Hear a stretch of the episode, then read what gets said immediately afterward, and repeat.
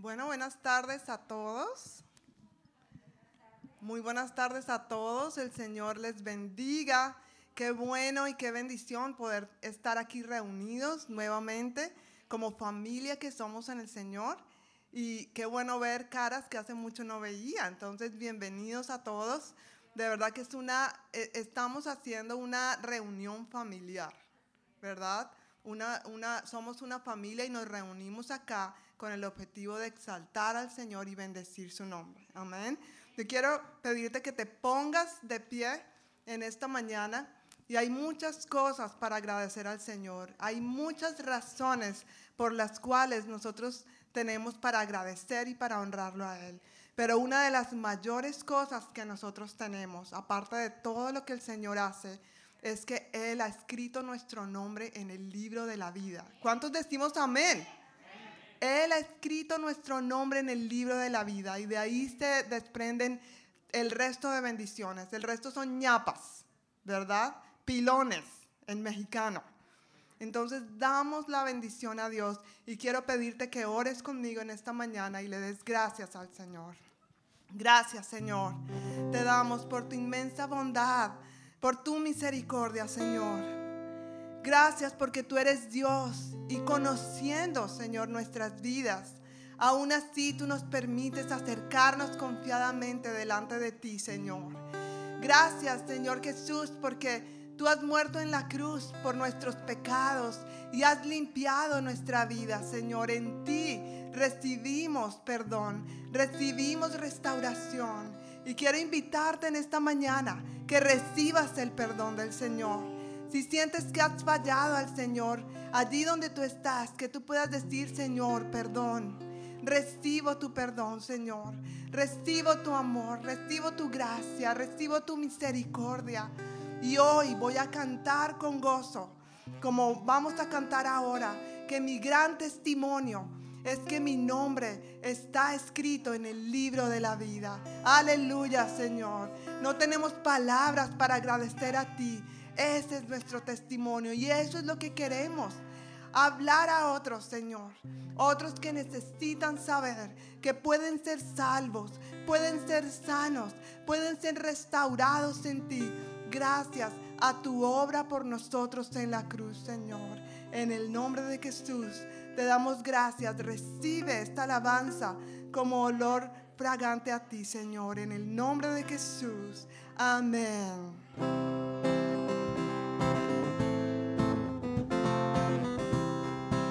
A cantar con todo nuestro corazón. Vi caer al enemigo oscuridad huyendo.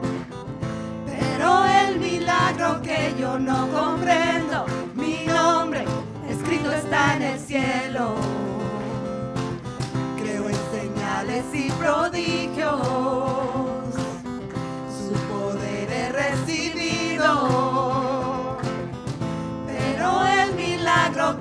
no comprendo, mi nombre está en el cielo.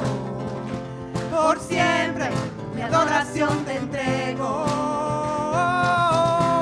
Este es mi testimonio de salvación. Su amor cambió mi historia, me perdonó. Por medio de la cruz me justificó. Este es mi testimonio,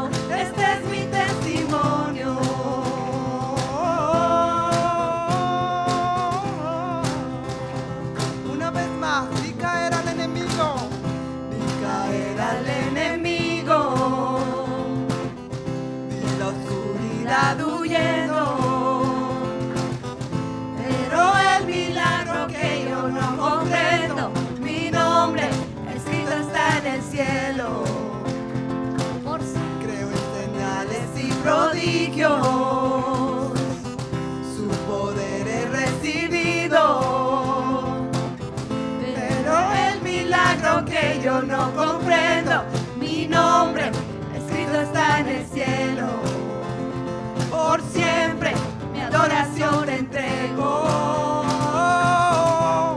Este es mi testimonio de salvación.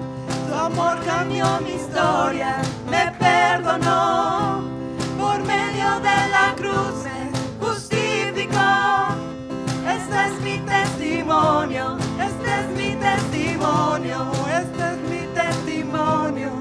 salvación. Tu amor cambió mi historia, me perdonó. Por medio de la cruz justificó. Este es mi testimonio, este es mi testimonio.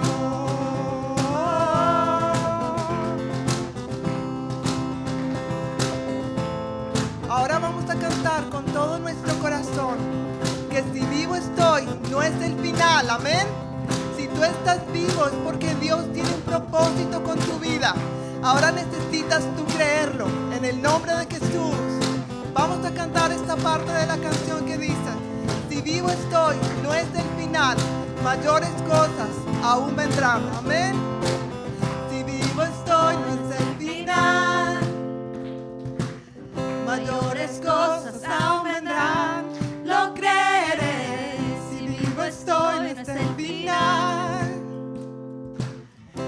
Mayores cosas aún vendrán, lo creeré. Si vivo estoy, es el final. Mayores cosas aún vendrán, lo creeré. Si vivo estoy, es el final mayores cosas aún vendrán, lo creeré. Este es mi testimonio de salvación. Su amor cambió mi historia, me perdonó. Por medio de la cruz me justificó. Este es mi testimonio, este es mi testimonio, este es mi testimonio de salvación. Tu amor cambió mi historia, me perdonó. Por medio de la cruz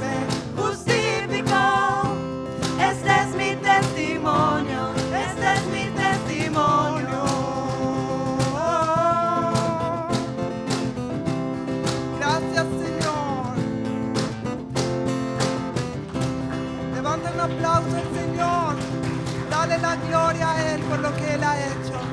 Gracias Jesús. Gracias porque eres un Dios precioso. Gracias Señor.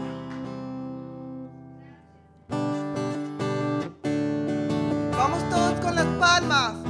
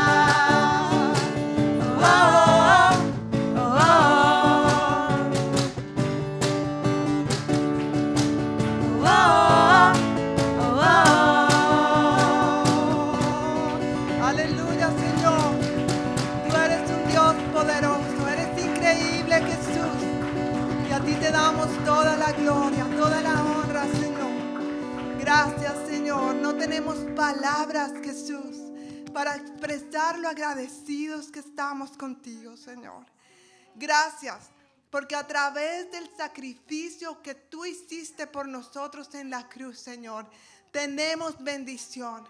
Y no solo para nosotros, sino que hoy queremos extender bendición a otros, a nuestras generaciones. Gracias, Señor. Gracias porque tú eres bueno. Gracias porque para siempre es tu misericordia. Te alabamos a ti, Señor, y exaltamos tu nombre. Grande eres, Señor.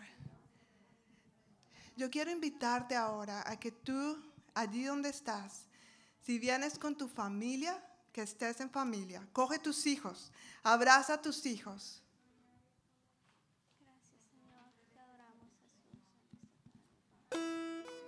Ahora, si estás aquí solito, el Señor escucha también las oraciones.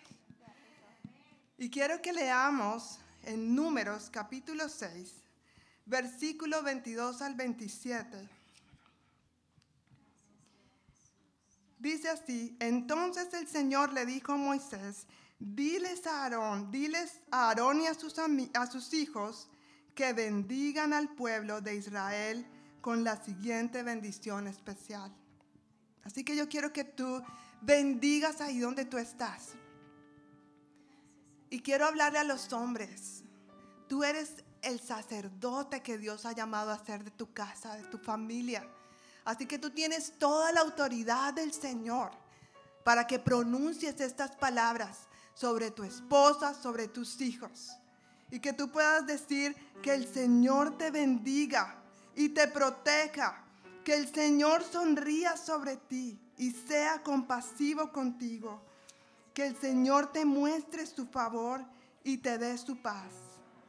Cada vez que Aarón y sus hijos bendigan al pueblo de Israel, en mi nombre, yo los bendeciré. Amén. Así que mientras cantamos esta canción, yo quiero que tú pienses en tus hijos, tú pienses en tus generaciones y que no nos quedemos ahí. Piensa en tus nietos y los hijos de tus hijos y los hijos y los hijos de tus hijos. Y que tú puedas bendecir tus generaciones en el nombre de Jesús. Amén.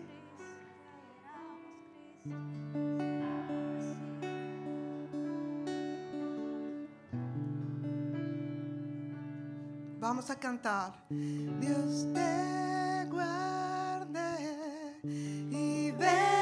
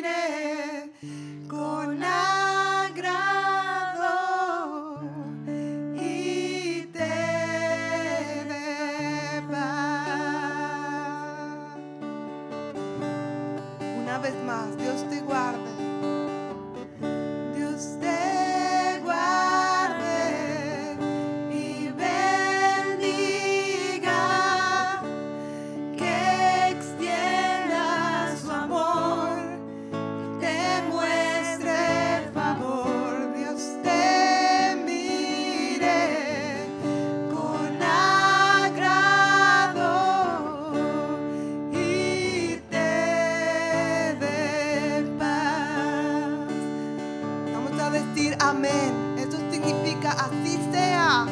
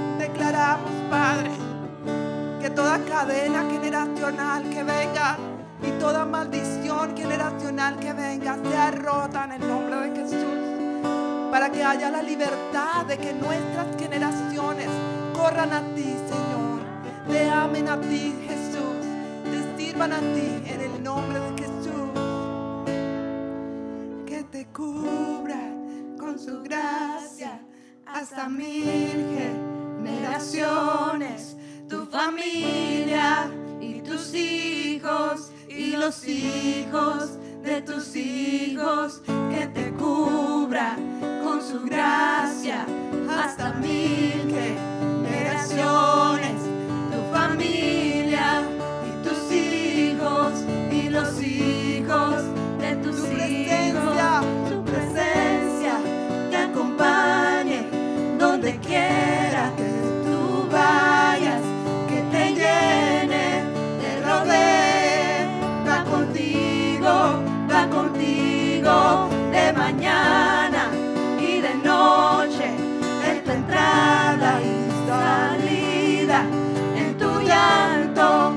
alegría.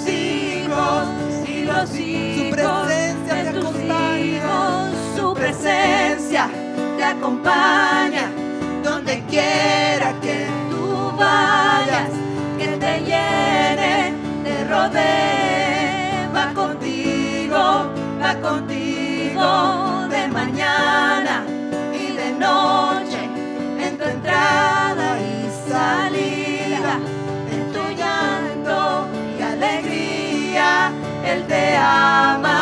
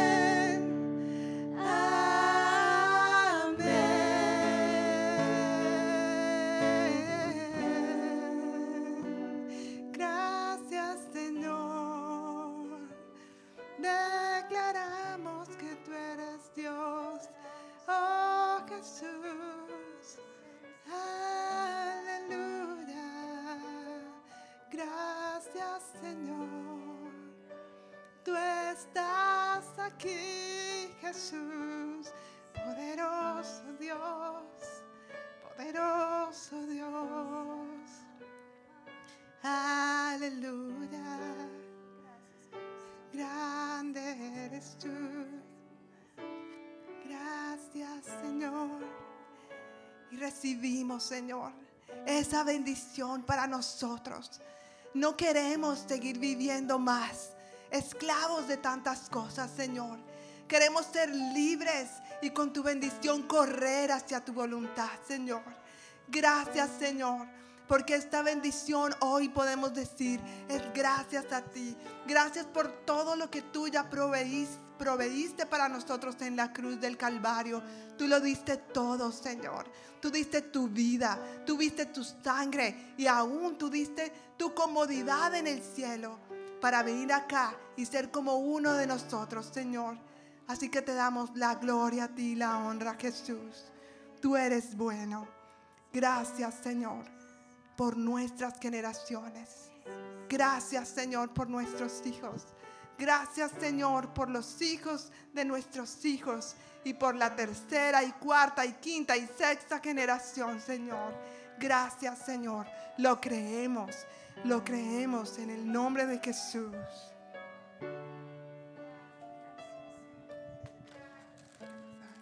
Gracias, Señor. Um, en Isaías, capítulo 53, versículos 3 al 10, dice.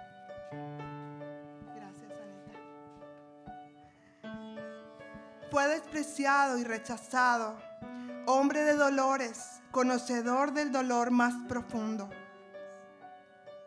Nosotros le dimos la espalda y desviamos la mirada. Fue despreciado y no nos importó. Sin embargo, fueran nuestras debilidades las que Él cargó. Fueron nuestros dolores lo que lo agobiaron y pensamos que sus dificultades eran un castigo de Dios, un castigo por sus propios pecados. Pero Él fue traspasado por nuestras rebeliones y aplastado por nuestros pecados. Fue golpeado para que nosotros estuviéramos en paz. Fue azotado para que pudiéramos ser sanados. Todos nosotros nos hemos extraviado como ovejas. Hemos dejado los caminos de Dios para seguir los nuestros. Sin embargo, el Señor puso sobre él los pecados de todos nosotros. Fue oprimido y tratado con crueldad. Sin embargo, no dijo ni una sola palabra. Como cordero fue llevado al matadero y como oveja en silencio ante sus trasquiladores no abrió su boca. Al ser condenado injustamente, se lo llevaron. A nadie le importó que muriera sin descendientes, ni que le quitaran la vida a mitad del camino. Pero lo hirieron de muerte por la rebelión de mi pueblo. Él no habría hecho nada malo, jamás había engañado a nadie, pero fue enterrado como un criminal. Fue puesto en la tumba de un hombre rico. Formaba parte del buen plan del Señor, aplastarlo y causarle dolor. Sin embargo, cuando su vida sea entregada en ofrenda por el pecado, tendrá muchos descendientes. Amén. Disfrutará de una larga vida y en sus manos el buen plan del Señor prosperará. Esto ha sido lo que el Señor Jesucristo ha hecho por ti y por mí. Él fue traspasado, Él fue herido para darte victoria y para darte salud. Y hoy quiero que recibamos esa victoria en el nombre de Jesús. Así que si tú tienes allí tu copita de, de jugo de uva y si no, quiero pedirte por favor que tomes aquí adelante. Hay una si no la tienes.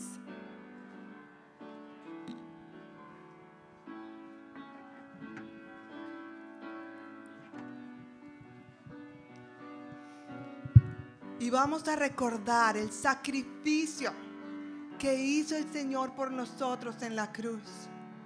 Él derramó toda su sangre para que nosotros hoy tuviéramos vida y vida en abundancia.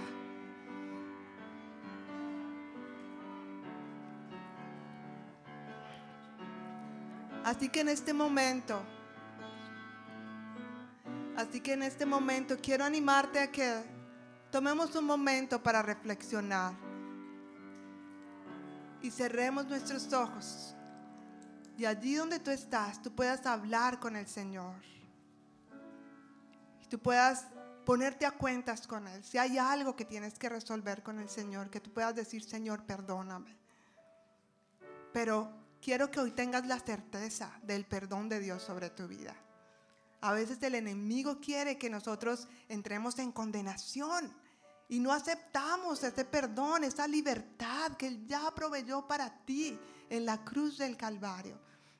Así que recibe el perdón de Dios y recibe hoy la fuerza la fortaleza para vivir como Dios quiere que tú vivas. Gracias, Señor. Habla allí con el Señor por unos minutos. Gracias, Señor Jesús.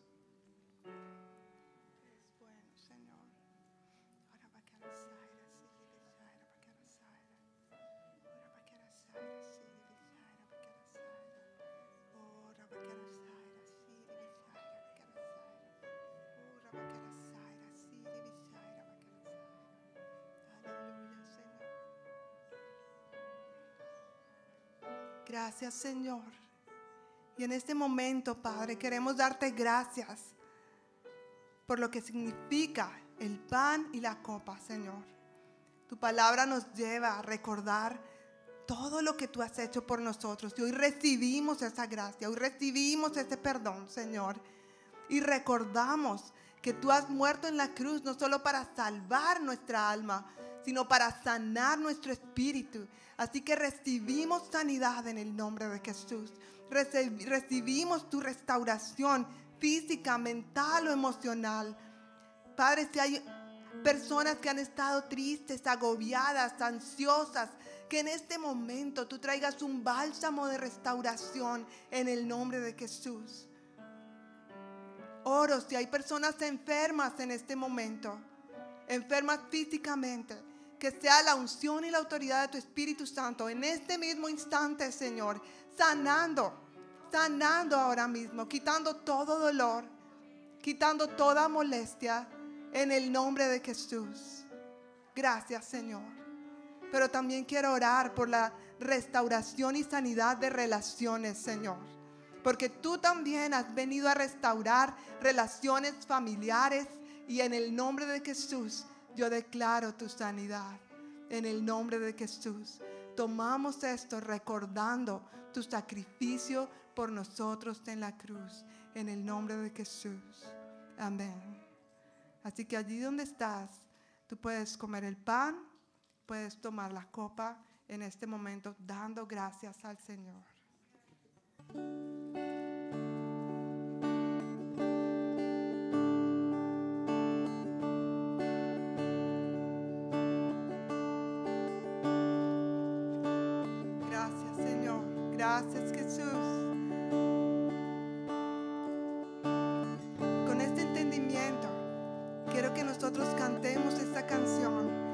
Declarando que Él es nuestro sanador. Amén. Él es nuestro sanador. Amén. Vamos a decirlo con convicción una vez más. Él es nuestro sanador. Amén. Amén.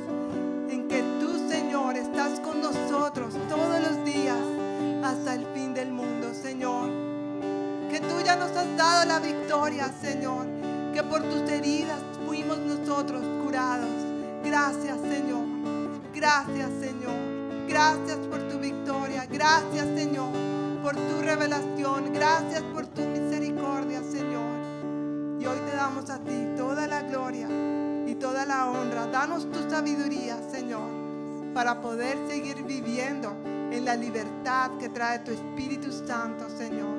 Aleluya, Padre. Te honramos, te bendecimos y te exaltamos en el nombre de Jesús.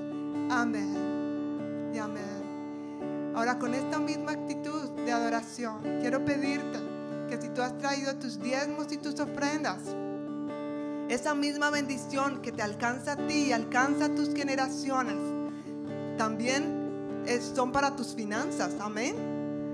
Así que tú has traído tus diezmos y tus ofrendas, que tú puedas pasar aquí adelante y declarar esta bendición sobre tu vida y tus finanzas en el nombre de Jesús.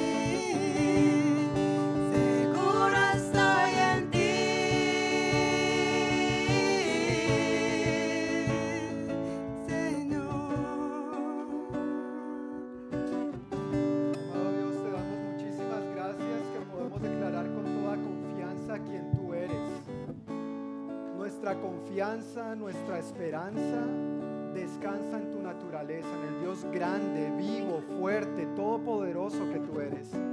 Tú eres un Dios inmutable, tú eres el mismo ayer y hoy y siempre. Gracias que tú sanaste, gracias que tú sanas y tú seguirás sanando. Gracias que tú has provisto, tú provees y tú seguirás proveyendo. Gracias por tu gran fidelidad, Dios. Nuestra confianza está puesta en ti, Dios. Hoy declaramos esto con todo nuestro corazón, con nuestros labios. Tu palabra nos dice que de la abundancia del corazón habla la boca. Por eso, Señor, declaramos nuestra confianza en ti. Tú eres nuestro Dios todopoderoso, grande y majestuoso.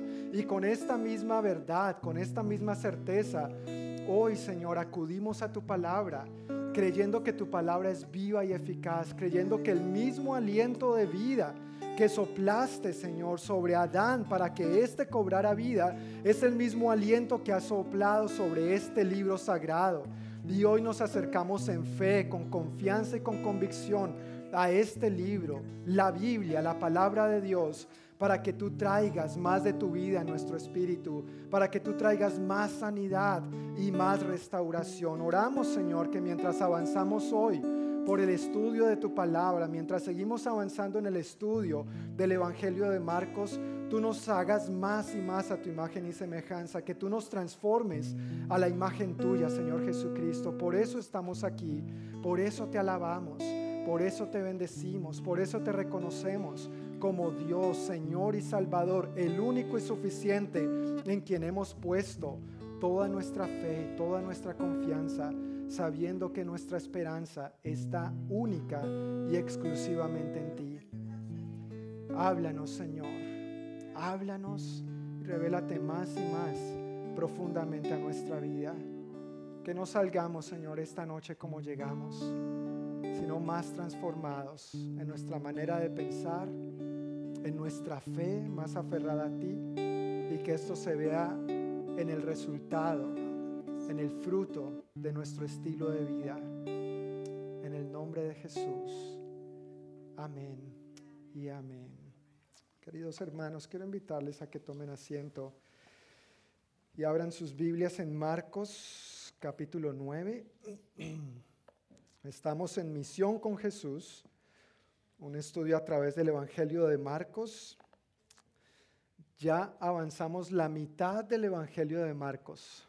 Marcos tiene 16 capítulos y ya el domingo pasado cerramos el capítulo número 8, así que nos quedan 8 capítulos por delante y hoy vamos a estar abarcando Marcos capítulo 9, versículos 1 al 29.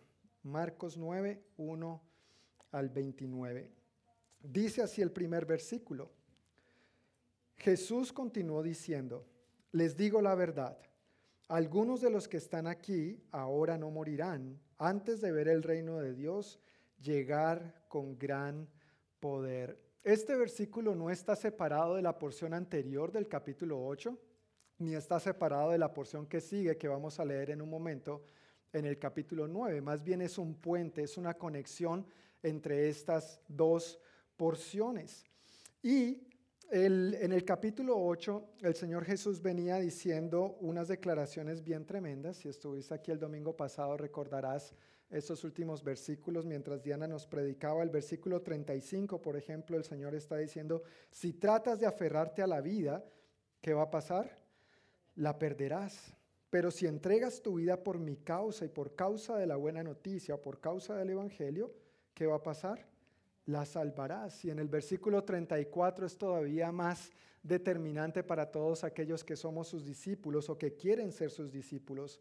Jesús llamó a la multitud y les dijo, si alguno de ustedes quiere ser mi seguidor, ¿qué tiene que hacer? Tiene que abandonar su, su propia manera de vivir. Otras versiones dicen su manera egoísta de vivir. Más comúnmente hemos leído, tiene que negarse a sí mismo, luego tomar su cruz y seguirme. Entonces Jesús está dando estas declaraciones muy confrontadoras acerca de lo que es el discipulado y lo que es vivir en Él, por Él y para Él. Y cuando llegamos al capítulo 9 no es que ha parado, Dice ahí, Jesús continuó diciendo, les digo la verdad, algunos de los que están aquí ahora no morirán antes de ver el reino de Dios llegar con gran poder. Y uno podría pensar como así, ¿será que unos de esos, y fue como algunos lo entendieron, ¿no es cierto? Si tú recuerdas en otros pasajes de, de los evangelios, pensaron que no iban a morir, efectivamente. Pero en realidad ya habían muestras, ya habían evidencias de que el reino de Dios había llegado con gran poder. Algunos de ellos los quiero mencionar rápidamente.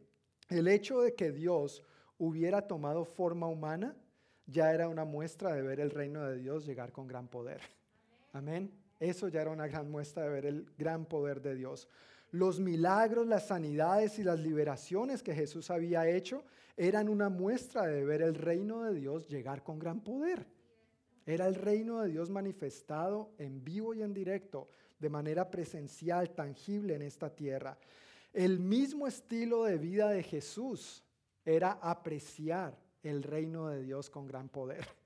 Su estilo de vida, cómo él vivía, cómo él hablaba, cómo él trataba a los demás, nos muestran el reino de Dios con gran poder. Su, su, crucifixión, muerte, sepultura y resurrección, con lo cual selló su victoria sobre el pecado, sobre la muerte y sobre el enemigo, lo que acabamos de cantar, eso fue una muestra, eso fue ver el reino de Dios llegar con gran poder.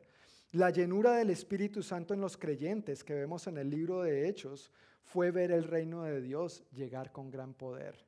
¿Sabes qué? Llenura que sigue estando disponible para sus discípulos hoy en día, para que sigamos viéndolo mover con gran poder, para que su reino venga y se haga su voluntad aquí en la tierra como en el cielo, en tu vida, en la mía, en nosotros, en nuestras familias, en nuestra comunidad. ¿Cómo va a ser eso? Dios obrando en ti y a través de ti para impactar las vidas de los demás. Y por supuesto, otra muestra de ver llegar el gran poder del reino de Dios es su segunda venida, el retorno que todos los que hemos puesto nuestra confianza en Jesús estamos esperando, será la gran consumación de ver el reino de Dios llegar con gran poder. ¿Quiénes están esperando esto, hermanos? Estamos esperando esto. Yo estoy agradecido por esta vida.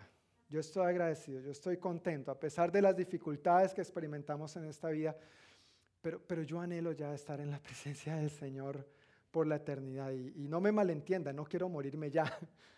No es que quiera morirme ya, ni quiero que ninguno nos muramos ya. Hay mucha gente que necesita todavía esta esperanza que nosotros tenemos. Y según la Biblia, por eso es que Él todavía no ha regresado. Pero cuando eso suceda, veremos esta consumación. Amén. Así que esto que Jesús está diciendo no está desconectado de lo que Él venía diciendo. Para que todo eso sea posible, Él viene diciendo, tengo que morir, tengo que ser rechazado. Y el que quiera ser mi discípulo, entonces esto es lo que tiene que hacer. Niéguese a sí mismo, tome su cruz y sígame porque esto no es para jugar, esto es en serio. Si quieres salvar tu vida, estás en el negocio equivocado. Tienes que perderla para poder ganarla. Muere a ti, pero gáname a mí. ¿No es cierto? Y es lo que cantábamos. Por tu muerte tengo vida. Es un intercambio divino. Y como Jesús dijo en este versículo, en ese momento, algunos no morirían sin antes ver otra muestra del reino de Dios llegar con gran poder. ¿Quiénes fueron esos algunos? ¿Y qué fue lo que vieron? ¿Qué sucedió? Es lo que vemos en los versículos que vienen a continuación, versículos 2 al 13. Seis días después, Jesús tomó a Pedro, a Santiago y a Juan y los llevó a una montaña alta para estar a solas.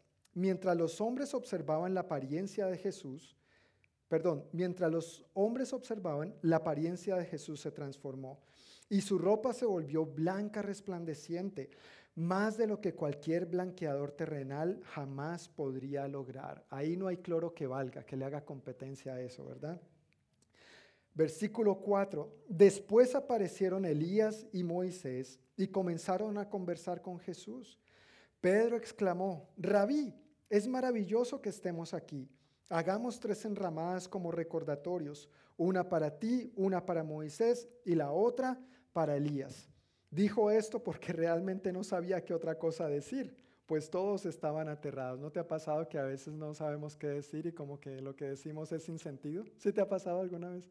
Se nos lengua la traba, ¿no es cierto? Bueno, mira, Pedro no fue la, la excepción. Versículo 7. Luego una nube los cubrió y desde la nube una voz dijo, este es mi hijo muy amado, escúchenlo a él.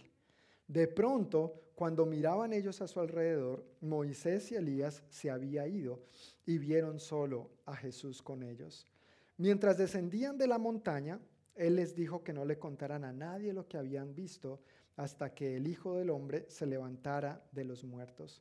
Así que guardaron el secreto, pero a menudo se preguntaban qué quería decir con levantarse de los muertos.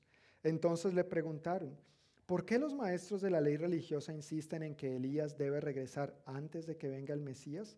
Jesús contestó, es cierto que Elías viene primero a fin de dejar todo preparado.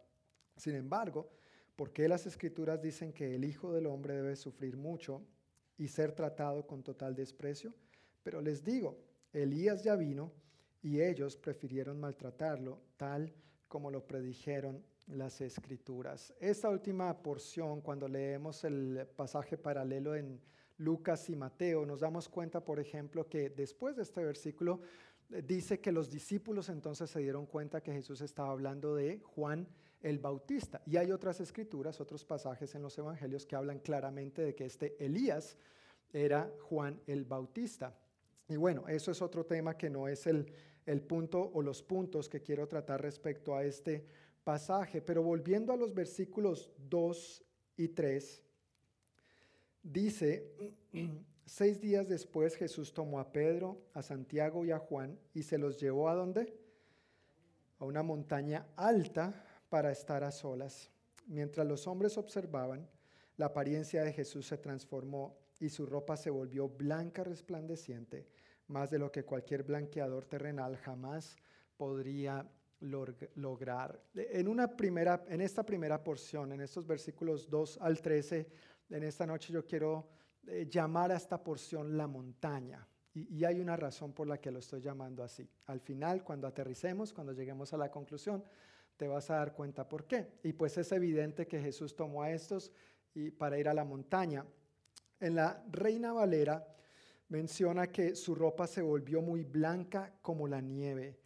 Y en Mateo, este mismo pasaje nos cuenta que la apariencia de Jesús se transformó a tal punto que la cara le brillaba como el sol y su ropa se volvió tan blanca como la luz.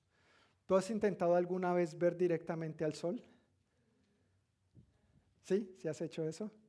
¿Verdad que sí? Y es difícil, ¿no es cierto? Es difícil porque es, es muy brillante, es muy iluminado. A veces simplemente mirar uno de esos reflectores, después de ver uno de esos reflectores, yo lo que veo es la gloria en ustedes. ¿Sí? todo blanquito, todo blanquito. Entonces imagínate esta descripción tan maravillosa que los evangelios nos cuentan acerca de Jesús, de ver esa muestra, de ver venir el reino de Dios con gran poder. Jesús les estaba dando un anticipo a ellos de lo que nosotros leemos en el libro de Apocalipsis. ¿Has leído la descripción del Señor en Apocalipsis? Apocalipsis 1, por ejemplo. E, es, es, esto, su rostro es refulgente, sus ojos son como el sol, son como llamas de fuego, sus ropas blancas resplandecientes, y ante Él nos postraremos y le adoraremos por la eternidad. Eso que ellos estaban viendo ahí era un adelanto de lo que va a acontecer en el cielo por la eternidad de ver a Jesús en todo su esplendor, en toda su gloria y en todo su poder. Al leer esto definitivamente podemos conectarlo con esta descripción que el apóstol Juan nos dice acerca del Señor en Apocalipsis. Ahora, Lucas, si leemos este mismo pasaje de la transfiguración en el Evangelio de Lucas, hay algo muy interesante y es que Lucas aclara que fueron a la montaña para orar. Voy a leerlo textualmente. Jesús llevó a Pedro, a Juan y a Santiago a una montaña para orar. Y mientras oraba, la apariencia de su rostro se transformó y su ropa se volvió blanca resplandeciente. Así nos cuenta Lucas en el capítulo 9, versículos 28 y 29. Es interesante que ellos no fueron a la montaña solamente porque querían estar solos.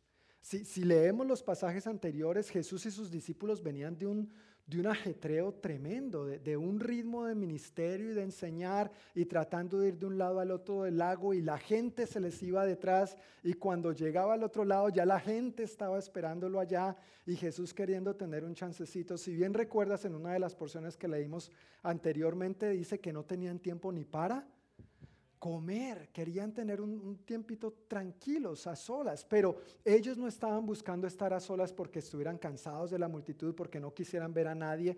No, Lucas aclara que fueron a la montaña para qué? Para orar. Ellos no fueron a la montaña a pasar el rato. ¿Te gusta ir a la montaña a pasar el rato? Rico, ¿no es cierto? Nos gusta ir de camping. Tenemos que ir a Chelán, al lago, a pasear, a acampar, a descansar, a aprovechar el verano si es que el clima nos lo permite. Estamos en verano y miren la temperatura hoy. Pero no fueron a la montaña solo a pasar el rato, ellos fueron a la montaña para orar, para orar, para encontrarse con el Padre. Y allí fue donde tuvieron esta tremenda revelación, esta tremenda visión y ese encuentro tan íntimo y tan poderoso con el Señor. Hermanos, es cuando nos encontramos con el Señor en oración que podemos verlo en toda su gloria y en todo su esplendor. Si uno quiere ver al Señor de esta manera, ¿uno qué tiene que hacer? Subir a la montaña, orar, acudir a su presencia uno no va a pretender ver al Señor en toda su gloria y en todo su esplendor si no me acerco a Él, si no paso tiempo con Él, si simplemente lo hago de manera litúrgica o religiosa por cumplir domingo tras domingo. Cuando nosotros vemos los evangelios, Jesús siendo Dios Hijo, acudía al Padre en oración frecuentemente, nos muestra una total y absoluta dependencia del Padre. Él siendo Dios, te tengo una noticia, tú y yo no somos Dios. Así que cuanto más nosotros necesitamos acudir a la montaña, acudir al Padre en oración para poder ver esta gloria, este resplandor del Señor que tanto necesitamos en nuestro día a día. ¿No es verdad que necesitamos ver a Dios de esta manera? A veces el día nos trae noticias difíciles, a veces nuestro ánimo está uh, por las nubes, pero a veces nuestro ánimo está por el piso, las situaciones familiares, la economía, la salud, el trabajo, relaciones interpersonales, esto, aquello, lo otro, los hijos, el matrimonio, lo que sea. Y necesitamos en medio de todas estas situaciones ver al Señor en toda su gloria y en todo su esplendor. ¿Cómo logramos eso? Cuando nos encontramos con Él en oración. Pasando al versículo 7 dice que luego una nube los cubrió y desde la nube una voz dijo, este es mi Hijo muy amado. Escúchenlo a Él. El Evangelio de Mateo dice que cuando los discípulos escucharon eso, no hicieron otra cosa más que caer postrados rostro en tierra, ni siquiera arrodillados. Era tal la gloria y la presencia de Dios y al escuchar la voz del Padre que simplemente la única respuesta a semejante gloria y semejante esplendor fue caer postrados con su rostro completamente en la tierra. ¿Cuándo fue la última vez que tú y yo experimentamos a Dios de esta manera que no había de otra que caer profundamente postrados, rostro en tierra? ¿Cuándo fue esa última vez que tú y yo vimos y contemplamos a Dios de esta manera? Que dijimos, no, es que, ¿qué digo? No, no voy a salir con babosadas como las de Pedro. Señor, hacemos, no, simplemente vamos a caer ahí postrados y Señor, aquí estoy. Es una postura de humildad, de rendición, de Señor, aquí estoy. Lo que tú quieras hacer, hazlo. Tú eres Dios, yo soy tu siervo, tú eres mi Padre, yo soy tu Hijo. Mi vida y todo de mí está en tus manos. Lo que quieras decir, lo que quieras hacer, aquí estoy postrado ante ti. Pero si nos damos cuenta, momentos en nuestra vida a veces son esporádicos, no son la constante, no son parte del día a día, no son frecuentes, son más bien mm, de vez en cuando que experimentamos esta gloriosa presencia de Dios. Pero ellos tuvieron el privilegio de experimentarlo porque fueron a la montaña a encontrarse con el Señor, a orar, no solamente a pasar el rato Él es digno de que caigamos postrados ante Él. Eso también lo vemos en el libro de Apocalipsis, ante su gloriosa presencia. Y cuando recibamos sus coronas de recompensa a causa de nuestra fidelidad y las obras de servicio que dice que haremos, que hacemos para Él, lo que vamos a hacer es caer postrados ante ti y decirle, Señor, ¿sabes qué? Estas coronas son para ti. Tú eres digno, tú eres santo, santo, santo. Gracias, pero el que merece aquí todo el crédito eres tú, no yo no nosotros. Nosotros somos simplemente sus siervos y hacemos lo que Él nos dice que hagamos. Amén. Ese es el estilo de vida que debemos llevar. Cuando el Señor Jesús salió del agua después de haberse bautizado, leemos una declaración similar, muy parecida, ¿recuerdan?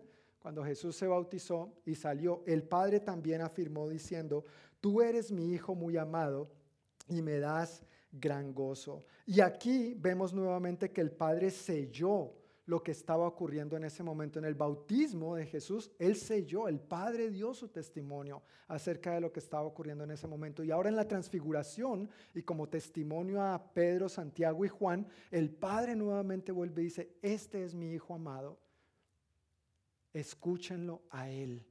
Y con eso pone su sello, está dando su sello de aprobación y me llama mucho la atención que aunque Pedro, Santiago y Juan ya eran sus discípulos, el Padre dice que escúchenlo a Él. No, no, era porque no lo escucharan, no era porque no lo escucharan, era porque estaba ratificando lo que estaba ocurriendo, era porque estaba ratificando lo que ellos habían decidido, seguir a Cristo.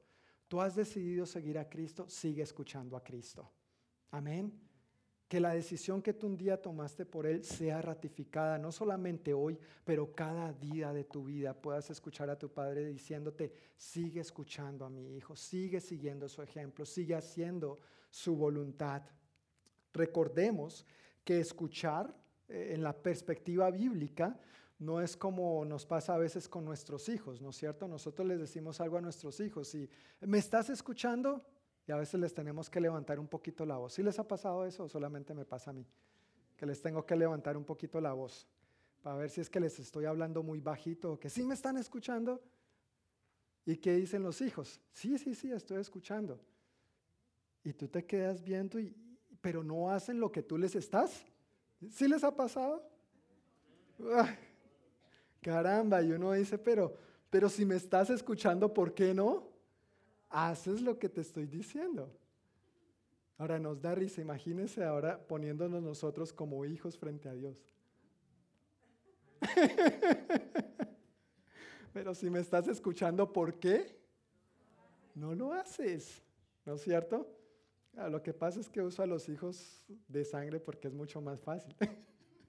Pero cuando nos ponemos en nuestra relación con Dios, ¿no es la misma cosa? Entonces, desde la perspectiva bíblica, tenemos que recordar que escuchar no se refiere solamente al aspecto físico, cerebral de, oír, de, de los sonidos que nosotros percibimos y entendemos cerebralmente, sino que escuchar se refiere a prestar la debida atención con el sincero deseo de aprender y con el firme propósito de llevar a cabo lo que se está escuchando. Eso es escuchar en, la terminología bíblica. Eso es escuchar. Por eso vemos a Jesús diciendo, de cierto, de cierto les digo, o el que tenga oídos para oír, ¿para qué sirven los oídos? Sí, no, no es para comer, ¿verdad? No se le vaya a ocurrir comer por los oídos porque no funciona. El que tenga oídos para oír, es esa afirmación que le está diciendo, escuchen, si están escuchando, ¿por qué no hacen lo que les estoy diciendo. Es decir, escuchar para el discípulo implica obedecer. Escuchar para el, para el discípulo implica qué? Obedecer. No hacerse el loco. No hacerse el de la vista gorda. No hacerse el que no es conmigo. El que, ah, eso, eso es para fulanito. Eso es para mis hijos. Sí, hijo, escuche.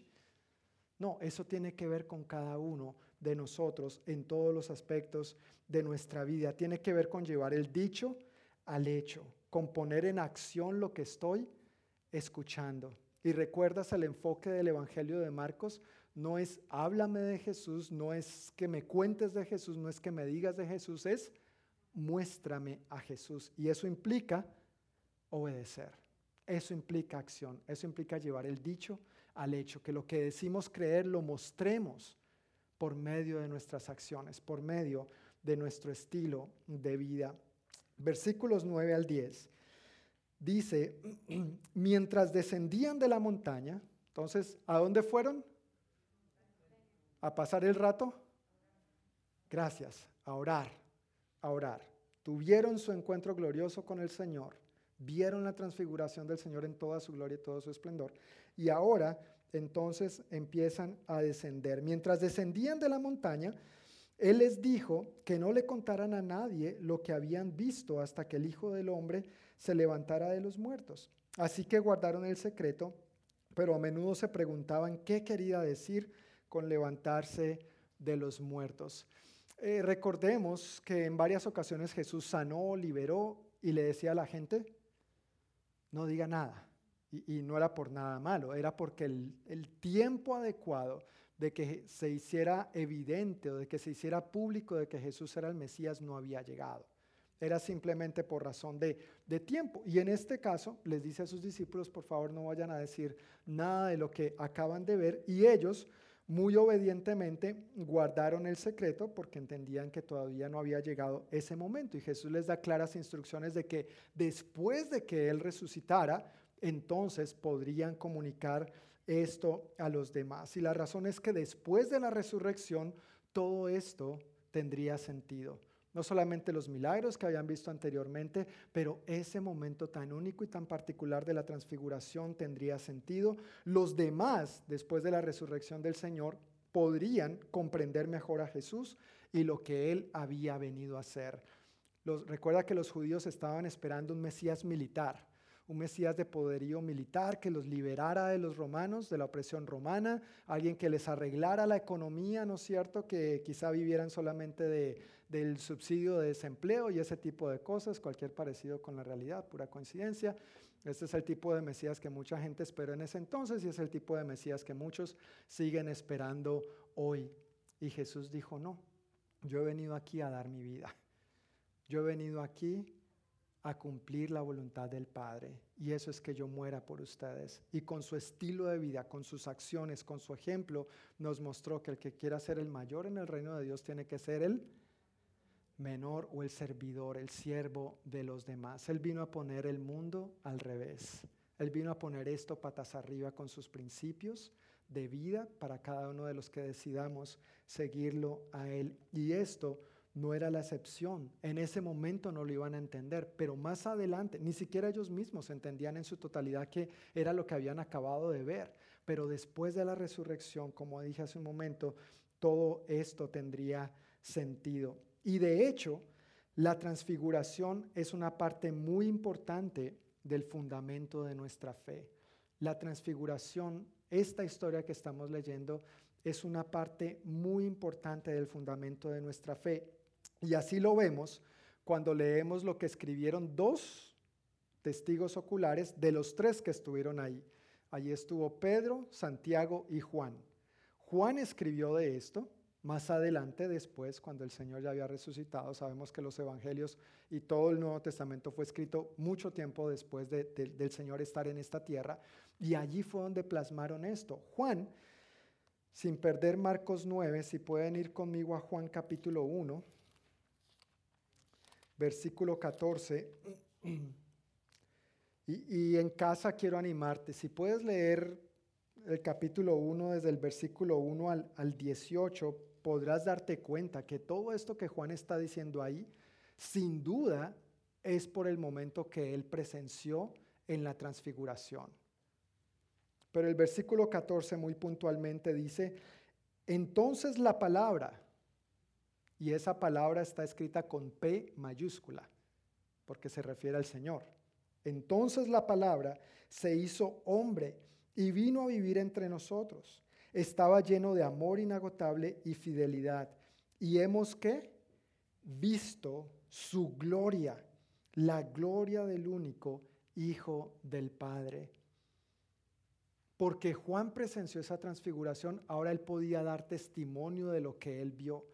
Pero el apóstol Pedro es todavía más puntual, más específico respecto a esta situación y nos lo deja ver más claro. Y gracias a Dios por esto, porque es un gran testimonio para nosotros hoy en día. En su segunda carta, el apóstol Pedro, en el capítulo 1, versículos 16 al 19, dicen así. Pues no estábamos inventando cuentos ingeniosos cuando les hablamos de la poderosa venida de nuestro Señor Jesucristo. Nosotros vimos su majestuoso esplendor con nuestros propios ojos cuando Él recibió honor y gloria de parte de Dios Padre. La voz de la majestuosa gloria de Dios le dijo, este es mi Hijo muy amado, quien me da gran gozo nosotros mismos oímos aquella voz del cielo cuando estuvimos en donde? Con Él en el monte santo.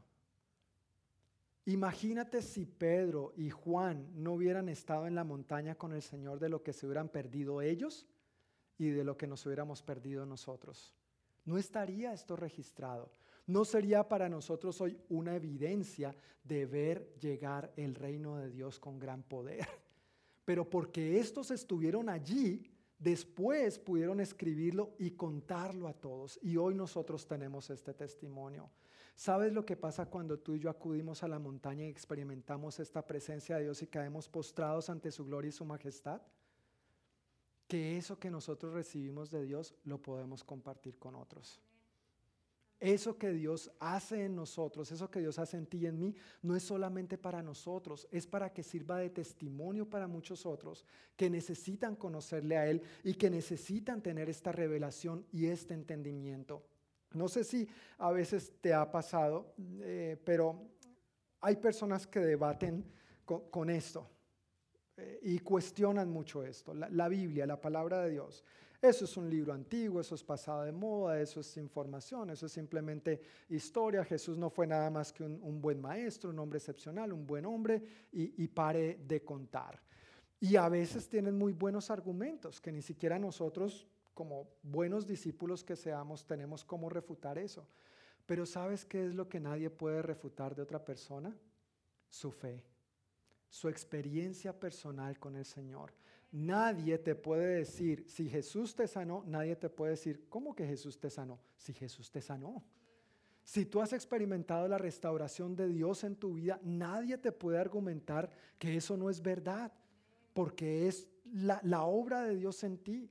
Si tú estabas en un momento de necesidad económica y clamando a Dios y Dios te respondió y te proveyó lo que estabas necesitando, nadie puede argumentar con eso porque es tu fe y es tu vivencia personal con el Señor. Y ese tipo de vivencias, cuando nos encontramos con Él en la montaña, es lo que edifican a los demás y no solamente nos bendicen a nosotros. ¿Ves la importancia de que subamos a la montaña no solamente para pasar el rato, sino para orar, para hablar con Él? Esto es lo que ocurre cuando nosotros acudimos al Señor en oración. Pasando a la segunda parte, que no está tampoco del todo desconectada de esto que venimos leyendo, vienen los versículos 14 al 29. Recuerda, suben a la montaña, empiezan a descender y ahora viene el versículo 14. Cuando regresaron a donde estaban los demás discípulos, es decir, descendieron de la montaña, vieron que los rodeaba una gran multitud y que algunos maestros de la ley religiosa discutían con ellos. Cuando la multitud vio a Jesús, todos se llenaron de asombro y corrieron a saludarlo. Jesús ya era famoso. Querían todos un autógrafo de él, un selfie. Versículo 16. ¿Sobre qué discuten? preguntó Jesús. Un hombre de la multitud tomó la palabra y dijo, Maestro, traje a mi hijo para que lo sanaras. Está poseído por un espíritu maligno que no le permite hablar y siempre que este espíritu se apodera de él, lo tira violentamente al suelo y él echa espuma por la boca, rechina los dientes y se pone rígido. Así que les pedí a tus discípulos que echaran fuera al espíritu maligno, pero no pudieron hacerlo. Jesús les dijo, ¿qué les dijo? Gente sin fe. ¿Y a quién le está diciendo eso? A sus discípulos. ¿Hasta cuándo tendré que estar con ustedes? ¿Hasta cuándo tendré que soportarlos? Ahora, yo imagino, aquí haciendo un paréntesis, yo imagino a Pedro, Santiago y Juan, de la que nos salvamos. Menos mal nosotros estábamos en la montaña con él. ¿No es cierto? Eso tiene que ver con los otros nueve. A mí no me cae el agua sucia ahí. Pero bueno, versículo 19. Tráiganme al muchacho. 20. Así que se lo llevaron. Cuando el espíritu maligno vio a Jesús, le causó una violenta convulsión al muchacho, quien cayó al piso retorciéndose y echando espuma por la boca. ¿Hace cuánto tiempo que le pasa esto? preguntó Jesús al padre del muchacho. Desde que era muy pequeño, contestó él. A menudo el espíritu lo arroja al fuego o al agua para matarlo. Ten misericordia de nosotros y ayúdanos si puedes. ¿Cómo que si puedo? preguntó Jesús. Todo es posible, ¿si qué? Si uno cree. Al instante el padre clamó, sí, creo pero ayúdame a superar mi incredulidad. Cuando Jesús vio que aumentaba el número de espectadores, reprendió al espíritu maligno. Escucha, espíritu que impides que este muchacho oiga y hable, dijo. Te ordeno que salgas de este muchacho y nunca más entres en él. Entonces el espíritu gritó, le causó otra convulsión violenta al muchacho y salió de él. El muchacho quedó como muerto. Un murmullo recorrió la multitud. Está muerto, decía la gente. Pero Jesús lo tomó de la mano, lo levantó y el muchacho se puso de pie. Más tarde, cuando Jesús quedó a solas en la casa con sus discípulos, ellos le preguntaron, ¿por qué nosotros no pudimos expulsar ese espíritu maligno? Jesús contestó, esa clase solo puede ser expulsada con oración. Gente sin fe dice el versículo 19. Ah, pero antes quiero mencionar, a esta sección le he llamado el valle. La anterior sección se llamaba la montaña y esta el valle. Recuerda, cuando lleguemos a la conclusión, cuando el vuelo esté descendiendo, cuando les diga abróchense sus interiores y reclinen y pongan sus sillas derechas, entonces vamos a ver por qué la montaña y el valle. Pero el versículo 19 Jesús les dijo, gente sin fe llamándoles la atención a sus discípulos.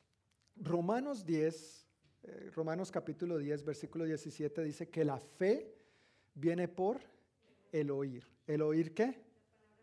Muy bien, no la novela, no la música esa que le hace pensar o recordar quién sabe qué, ¿no es cierto? No.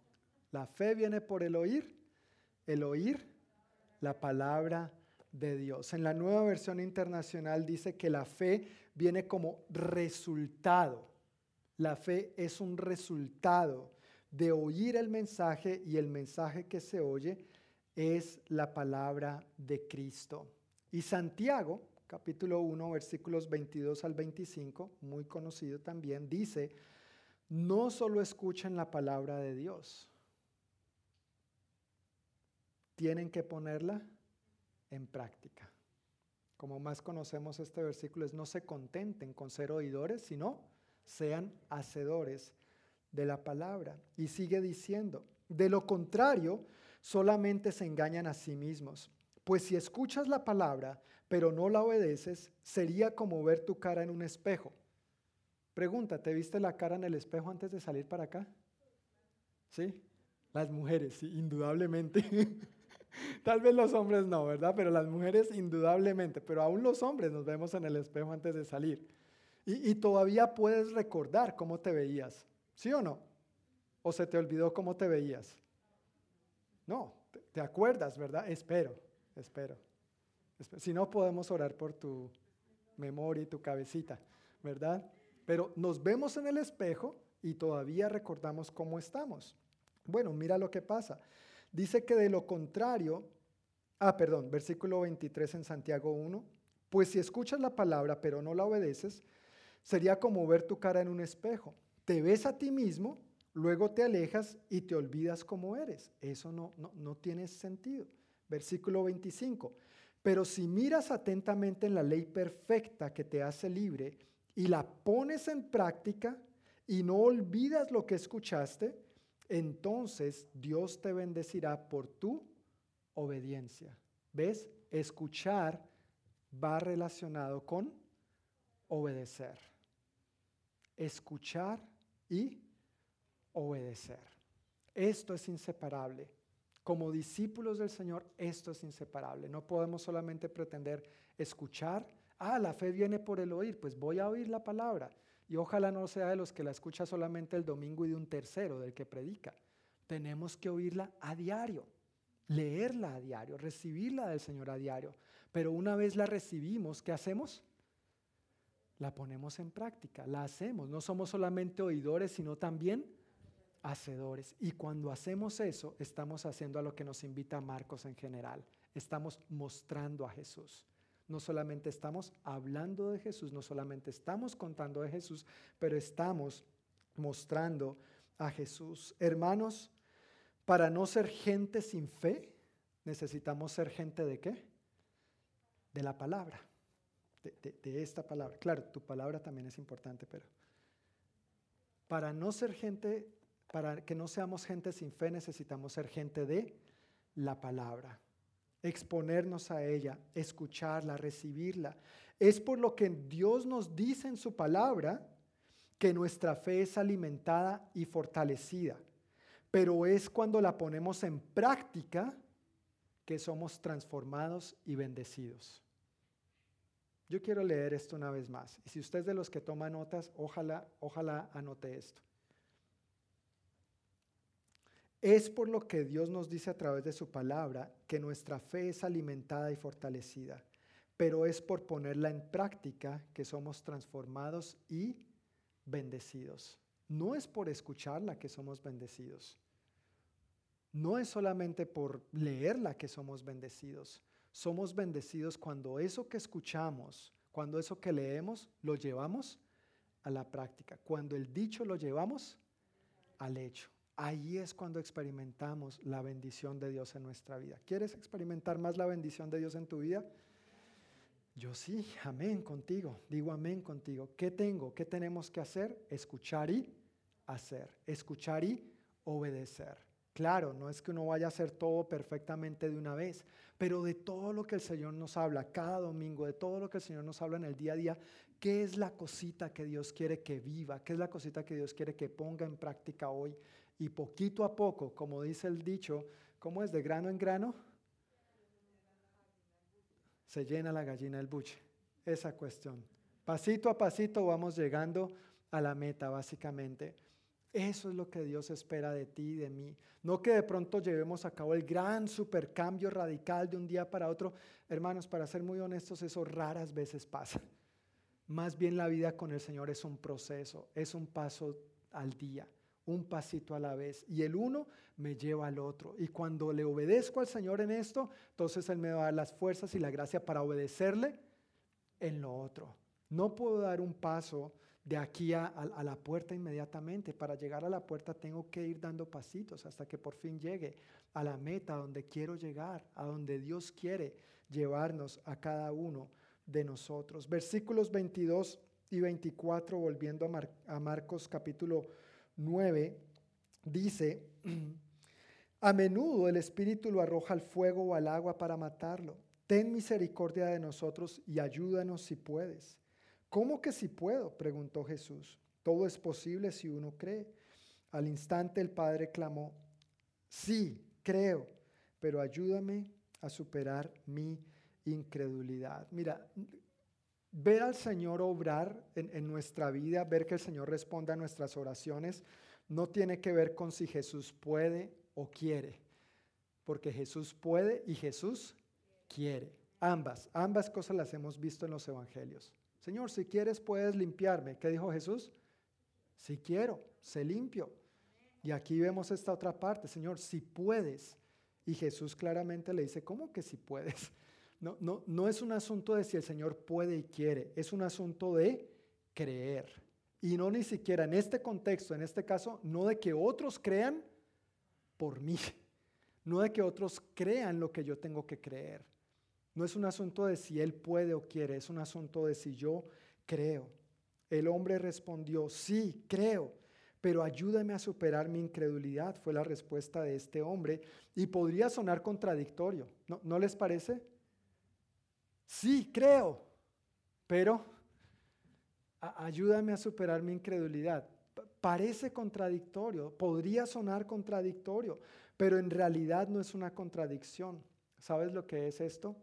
Es la respuesta honesta de un padre angustiado por su hijo. Yo creo, pero estoy angustiado. ¿No, ¿No te ha pasado en ciertos momentos? Tú crees, pero eso a veces no evita la angustia, la preocupación. Y entonces, ojalá nosotros también podamos tener respuestas honestas en medio de nuestra angustia al Señor. Podemos sentirnos identificados con declaraciones oraciones que a veces hacemos al Señor como, Señor, yo creo que tú eres mi sanador. ¿Tú crees que Jesús es nuestro sanador? ¿Y has estado enfermo? ¿Y has orado? Y a veces como que pareciera que el Señor no está haciendo nada. Pareciera. Pero también a veces el Señor ha respondido. A veces así, a veces un proceso. ¿Sí o no? Señor, sí, yo creo, tú eres mi sanador, pero ayúdame a superar mi incredulidad. Señor, yo creo que tú puedes restaurar mi familia. Amén. Pero a veces como que no vemos la luz al final del túnel en problemas familiares. Tranquilos, no tienen que decir amén. Pero el que calla otorga, ¿no? Dice el dicho popular. nuestro silencio lo dice todo. Señor, yo creo que tú puedes restaurar a mi familia, pero ayúdame a superar mi incredulidad. Señor, yo creo que tú puedes salvar a mi familia. Amén. Pero llevo un día, una semana, meses, años orando para que por fin los sinvergüenzas, digo, por fin mis familiares acepten a Cristo. Años, décadas. Y pareciera que nada, Señor, ayúdame a superar mi incredulidad. Yo creo. Amén. Tú crees por, tu por la salvación de tu familia. Pero después de orar tanto tiempo, ¿no, te parece que a veces nos entra la angustia? Señor, ¿y será que sí? Señor, ¿y será que no? Señor, ayúdame a superar mi incredulidad. Oraciones sencillas, pero honestas. Señor, yo creo que tú eres mi proveedor. No el banco, no la tarjeta de crédito, no la deuda, no el prestamista, pero ayúdame a superar mi incredulidad. Señor, una de moda, esta es la de moda. Señor, yo creo que tú por fin puedes terminar esta pandemia. Y el pueblo dice, pero llevamos más de un año orando, ¿no es cierto? Y sí, como que gloria a Dios, las cosas van mejorando, gracias a Dios las cosas van mejorando. Pero no solamente que el Señor termine la pandemia, sino todos los problemas que esto ha generado problemas de salud mental, problemas relacionales en las familias, las escuelas, los profesores, los trabajos, el desempleo, la economía, las adicciones, etcétera, etcétera, etcétera. Creemos. Pero Señor, ayúdanos a superar nuestra incredulidad. Es la declaración honesta, reconociendo que el Señor puede, pero que también somos humanos y débiles y a veces nos angustiamos. Amén. No hay nada de malo en ser vulnerables y decir yo creo, pero ayúdame a superar mi incredulidad. No hay nada de malo. Eso es lo más humano del mundo y es una acción creyente, una acción del creyente, una acción del, del discípulo también. Versículos 28 y 29 en Marcos capítulo 9. Más tarde, cuando Jesús quedó a solas en la casa con sus discípulos, ellos le preguntaron, ¿Por qué nosotros no pudimos expulsar ese espíritu maligno? Bueno, recuerda que ya les había dicho una cosa, gente sin fe. Para ser gente de fe tenemos que ser gente de qué? De la palabra. O sea, ahí ya hay una respuesta. Pero aquí Jesús les contesta, esa clase solo puede ser expulsada con oración. En la Reina Valera dice, ese género con nada puede salir sino con oración y ayuno. Algunos manuscritos dicen así, la nueva traducción viviente no lo traduce así, pero es más común escuchar y ver esto traducido como con oración y ayuno. En la nueva versión internacional dice esta clase, esta clase de demonios. Y aquí leímos también, esta clase no sale sino con. Parece que hubieran varias clases, que, que habrían diferentes clases de demonios. Y este en particular era uno de los que no iba a salir solamente con fe o con orar, sino que también era necesario qué? Ayunar. Yo sé que están sonriendo debajo de la mascarilla. Yo sé que están diciendo en su corazón, sí, ayunar. Casi, casi los veo cayendo postrados. Nuestra palabra favorita. bueno, parece indicar que este no era uno de los que iba a salir simplemente con fe, con orar, sino que también era necesario ayunar. Ahora, este pasaje lleva implícito, y esto es algo que ya había mencionado en otro momento, pero quiero recalcarlo, este pasaje lleva implícito que Jesús ayunaba. ¿Por qué lleva implícito este pasaje que Jesús ayunaba? Mira que Jesús no le respondió al palpado del muchacho, mire, es que hay unos espíritus que necesitan salir con ayuno y oración. Entonces, venga en tres días, después de yo haber ayunado, para poder reprender al espíritu y liberar a su hijo. ¿Verdad que no? Jesús simplemente le habló a ese espíritu, te ordeno que salgas de este muchacho y nunca más entres en él. Punto. Entonces, si esto salía solamente con oración y ayuno, y salió, ¿qué implica? Que Jesús tenía por hábito el ayuno. Permíteme preguntarte, ¿tienes por hábito el ayuno? Sí, sí, John, entre la cena y el desayuno, fielmente, todas las noches.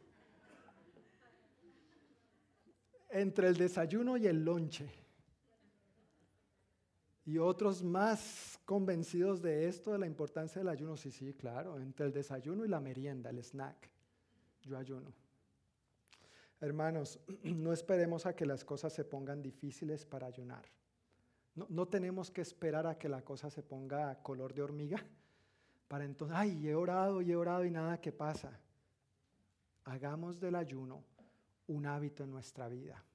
Amén. Hagamos del ayuno un hábito en nuestra vida. No tenemos que esperar los primeros días de cada año para como congregación ayunar. Tú puedes ayunar por tu cuenta. Te, animo, te exhorto a que tú hagas de esto una práctica cotidiana. Así como comes, a veces es bueno dejar de comer. Abstenerte de la comida no para aguantar hambre, sino para enfocarte en orar, en subir a la montaña y en ser gente de la palabra. La montaña y el valle. En la Biblia, en general, y aquí es donde empezamos a aterrizar, así que por favor ponga su espalda recto y abroches el cinturón. No se puede ir al baño, deténgame a la gente, por favor, que está saliendo. El piloto manda decir que todos se sienten. En la Biblia en general se asocia subir a la montaña con encontrarse con Dios y disfrutar de su presencia, verlo en toda su gloria y en todo su esplendor. Mientras que el valle es asociado con las dificultades. Y eso lo vemos en varios pasajes de las Escrituras. Uno de esos, el más reconocido, popular y típico, es el de Moisés. Moisés en donde se encontraba con el Señor? En la montaña. ¿Y recuerdas cómo Moisés bajaba de la montaña?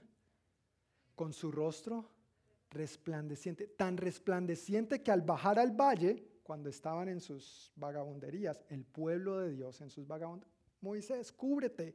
Y Moisés tenía que usar un velo, porque el reflejo de la gloria de Dios por medio de él era tan fuerte que la gente no lo podía soportar. Eso es un ejemplo de una escritura de lo que es ir a la montaña. Hay otras. Pero por otro lado tenemos el valle. Salmo 23. El Señor es mi pastor y nada me faltará. Aunque ande, ¿en qué? En valle de sombra de muerte, no temeré mal alguno. ¿Por qué? Porque tú estarás conmigo. Tu vara y tu callado me infundirán aliento. La montaña, la gloria, el esplendor, la presencia de Dios, el valle, las dificultades de la vida. Jesús y sus discípulos, estos tres, fueron a la montaña para orar, para encontrarse con el Padre. Y no fueron ellos tres solamente porque ellos tres eran los favoritos del Señor. El Señor no tiene favoritos. ¿Sabías eso? Todos los discípulos de Jesús tenemos el mismo acceso a Jesús. No es que para unos hay más y para otros menos, no. Todos tenemos el mismo libre acceso al trono de la gracia. Todos tenemos el mismo libre acceso de la gracia, al trono de la gracia, perdón. Pero aunque somos discípulos, algunos, como esos algunos, son los que suben a la montaña para encontrarse con Dios y ver llegar el reino de Dios con gran poder. Algunos. A veces queremos ver a Dios, pero no queremos subir a la montaña.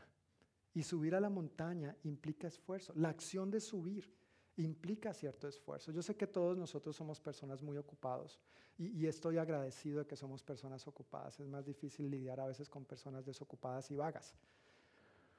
Yo sé que tenemos suficientes ocupaciones, pero hermanos, si tú y yo queremos ver a Dios en toda su gloria y en todo su esplendor, nos va a implicar un esfuerzo. Conectando con el pasaje del domingo pasado, nos toca negarnos a nosotros mismos, tomar nuestra cruz y seguirlo. Negar un poquito de sueño, negar el programa de televisión, negar cierto aspecto de comodidad, negar ciertas preferencias o conveniencias personales, pero es que yo quiero encontrarme con mi Señor. Yo quiero encontrarme con Él. Yo quiero ver su gloria y su resplandor en mí y a través de mí. No quiero solamente decir, quiero mostrarlo a través de mí. Y eso implica un precio a pagar. Eso es el discipulado. Eso es a lo que Marcos nos invita. Todos tenemos el mismo acceso, pero algunos son los que suben a la montaña para encontrarse con Él. ¿Cuál eres tú? ¿Cuál soy yo? ¿Cuál somos nosotros como congregación? Y al bajarte la montaña, con la fe alimentada y fortalecida, después de encontrarnos con el Señor, ¿sabes qué pasa? Estamos listos para ayudar al endemoniado. Estamos listos para brindar consuelo al Padre angustiado. Estamos listos no solamente para hablar de Cristo, sino para mostrar a Cristo en un mundo sediento y necesitado de un Cristo no crucificado, sino de un Cristo resucitado que vive y mora en ti y en mí. La montaña y el valle. Todos quisiéramos permanecer en la montaña. Yo he tenido momentos en mi vida con el Señor que yo quisiera estar ahí. Yo quisiera estar en su presencia y punto. Y pare de contar. Nada más. Pero la verdad es que la vida no es solo la montaña. La vida contiene valles. Aunque ande en valle de sombra de muerte, no temeré mal alguno porque tú estarás conmigo. Pero ¿sabes por qué no temeremos? Porque nos hemos preparado de antemano en la montaña para ver su gloria y para ver su poder. No hemos esperado a que llegue el valle de la sombra de la muerte para entonces ahí sí ayunar. No, sino que porque ya hemos ayunado, porque ya hemos sido gente de la palabra, nuestra fe ha sido alimentada y fortalecida y ahora no solamente tú y yo somos bendecidos, sino que podemos bendecir a los demás. Dar por gracia lo que por gracia recibimos. Y eso, mis hermanos, no debería ser algo esporádico. Eso no debería ser algo de cada domingo. Eso debería ser en la vida del discípulo el día a día. Eso debería ser la constante en toda persona que se identifica como un discípulo de Cristo, en una u otra área, en una u otra magnitud, pero no debería ser algo con lo cual no estemos acostumbrados o habituados. Yo quiero invitarles a que se pongan de pie. Vamos a orar para concluir. Y para aplicar de, toda la información que hoy has recibido. Espero que haya sido buena información, pero más que información, Dios te haya hablado. Si hay una sola cosa dentro de todo lo que vimos hoy, si hay una sola cosa en la que yo quiero invitarte a poner en práctica, a llevar el dicho al hecho, a poner en acción esta semana, e, es eso Encuéntrate con el Señor a diario en oración y en su palabra. No te estoy diciendo que pretendas salvar el mundo.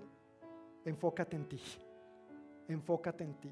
Enfócate en ser un hombre y una mujer que hoy, si no lo has hecho, ahora al llegar tienes la oportunidad de poner esto en práctica de una vez. Uy, yo hoy no he orado, no me he encontrado, no he subido a la montaña.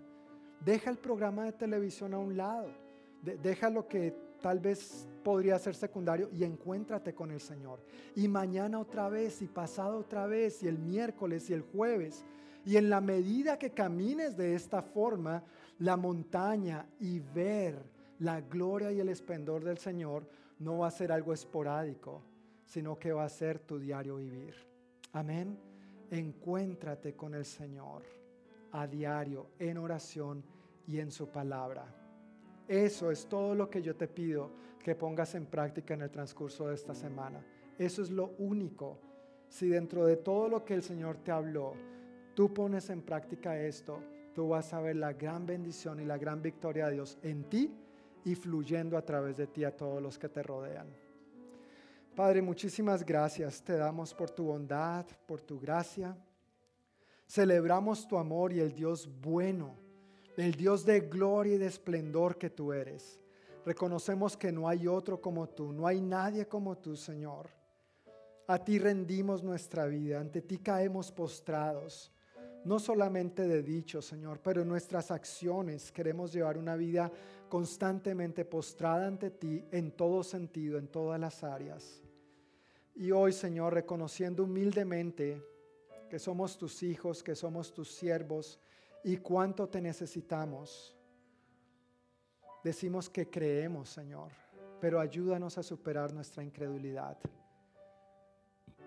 Señor, nosotros creemos que tu presencia es el mejor lugar para estar. Nosotros creemos que ser hombres y mujeres de oración, de la palabra, de ayuno, e, es lo que vale la pena es lo que va a traer transformación a nuestras vidas. Es lo que va a traer obediencia a nuestras vidas, pero también otros van a ser bendecidos y animados. Pero reconocemos, Señor, que a veces este mundo y esta vida nos envuelve tanto en sus afanes, en sus quehaceres, que aunque sabemos que tú eres lo número uno, no vivimos como si tú fueras lo número uno y te pedimos perdón, Señor. Yo te pido perdón, Dios. Te pido perdón cuando te he desplazado del trono que te corresponde solamente a ti y le he dado prioridad a otras cosas que son secundarias y que pueden y deben esperar. Me arrepiento de ello, Señor, y oro por cada uno de nosotros aquí, que nos ayudes a caminar, Señor, con este entendimiento, con esta convicción de que no se trata de que solamente escuchemos, sino de que ahora lo pongamos en práctica, Dios. Pedimos la llenura, clamamos la, la gracia y la fuerza que proviene de ti, Espíritu Santo, para poder llevar el dicho al hecho. Que no seamos oidores olvidadizos, como si al vernos al espejo después nos olvidáramos quiénes son. Que seamos oidores atentos de tu palabra que no olvidemos lo que tú nos has hablado esta noche, que no olvidemos mañana lo que tú nos hables mañana cuando leamos tu palabra, ni pasado, ni así cada día de nuestras vidas, y que cada día, Señor, nos podamos enfocar en solamente un pasito a la vez, una verdad, algo que podamos llevar a la práctica, ya va a traer gran transformación a nuestra vida, gran revelación, mayor comunión contigo y nos vas a permitir experimentar más y más, ver llegar tu reino con gran poder a nuestra vida y a través de nuestra vida. Señor, por todas esas áreas en que nosotros decimos creer, también levantamos nuestro clamor honesto en este momento diciéndote, ayúdanos a superar nuestra incredulidad por nuestra familia, por las relaciones rotas, Señor por la salvación de nuestros familiares que aún no te conocen o están parados en su terquedad, por la sanidad de cualquier enfermedad. Creemos, pero ayúdanos a superar cualquier incredulidad, por la provisión que pudiéramos estar necesitando, Señor, sea de la índole que sea. Creemos, confesamos que creemos, pero si por la angustia, Señor, estamos albergando incredulidad, ayúdanos a superarla. Frente a esta situación de la pandemia y tantas situaciones, problemas, aún divisiones que esto ha generado entre las personas en la sociedad, Señor, tú eres el único que puede traer verdadera restauración a la sociedad, a la iglesia en general, a las familias, a la comunidad. Gracias, Señor, por manifestar tu poder y tu gloria en nosotros y a través de nosotros. Te bendecimos, te damos a ti toda la gloria. Salimos de este lugar llenos de ti, agradecidos, dispuestos no solamente a haber oído, pero ahora dispuestos a obedecer lo que hemos escuchado. En el nombre de Jesús. Amén y amén.